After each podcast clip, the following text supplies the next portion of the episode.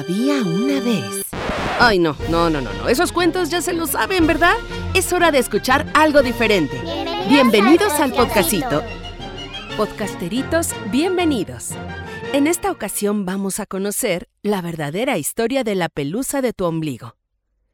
Hay historias que las abuelas intentaron guardar en secreto por muchísimos años y esta que hoy vas a escuchar es una de esas. Es la historia de un niño travieso llamado Yoyo. Era creativo, inquieto y un poco distraído. Le gustaba experimentar, especialmente cuando se metía a la cocina con su madre para ayudarla a preparar guisos y postres deliciosos. Por las tardes Yoyo se la pasaba jugando con los amigos de su calle, a quienes siempre les llevaba galletas, panqués o alguna cosa que hubiera preparado antes. Un día su mamá preparaba pay de atún y junto a ella, Yoyo hacía arroz con leche. Ella le iba diciendo qué ingredientes usar y él se encargaba de agregar y mezclar. Cuando llegó la hora de comer el postre, probaron el arroz con leche y sabía horrible. La mamá le preguntó a su hijo, Yoyo, ¿qué pasó? Esto sabe salado. No sé, ma. Yo usé los ingredientes que tú me dijiste, dijo Yoyo. Esto tiene algo raro porque sabe muy mal, dijo su mamá. No, mami, yo seguí tu receta.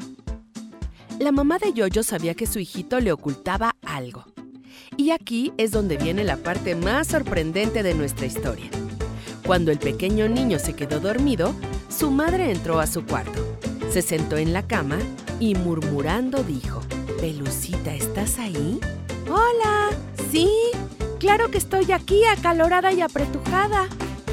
Esa vocecita era la de una pequeña bolita de pelusa que vivía en el ombligo de Yoyo. Y cada noche su mamá se acercaba a platicar con ella. Pelucita, ¿tú viste qué hizo mi hijo con el arroz con leche? sí que lo vi. Andaba muy distraído y en vez de ponerle azúcar y canela, puso sal y pimienta.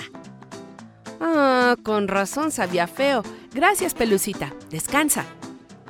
Al siguiente día la mamá le dijo a Yoyo, Hijo, ayer pusiste sal y pimienta al arroz con leche y era azúcar y canela, por eso sabía raro. Yoyo se sorprendió de que su mamá hubiera descubierto su equivocación. Ya no le quedó más que aceptarlo y prometió concentrarse más la próxima vez. Esa noche Yoyo se iba a dormir y su mamá preguntó, ¿Ya te lavaste los dientes? Sí, mira mi cepillo, está mojado. La mamá abrazó a su hijo para darle las buenas noches y en ese momento escuchó la voz de Pelucita que decía suavemente, Solo mojó el cepillo, pero nada que se los lavó. Así que la señora le preguntó, ¿Estás seguro de que te lavaste bien los dientes, Yoyo? Yoyo la miró y supo que de alguna manera su mamá sabía la verdad bajó la mirada y dijo, Ok, ok, no me los lavé, ya voy. ¿Cómo haces para siempre saberlo todo, ma? La mamá sonrió sin decir nada. Y así, cada día la pelucita del ombligo de Yoyo le contaba cosas a la señora. Como la vez que le dijo que no se comió su sándwich porque Yoyo se lo dio a un perrito callejero que encontró en el camino. Así que la mamá le puso dos sándwiches al día siguiente. También le contó que su hijo estaba triste porque su mejor amigo ese día no quiso jugar con él. Y la mamá al día siguiente le dio un consejo a su hijo sobre los amigos. Yoyo a veces se preguntaba, ¿cómo es que mi mamá lo sabe siempre todo? Así que si a ti te ha sucedido que tu mamá siempre adivina lo que te pasa, revisa tu ombligo. Tal vez también tienes una pelucita que le cuenta cosas a ella. Síguenos en las redes.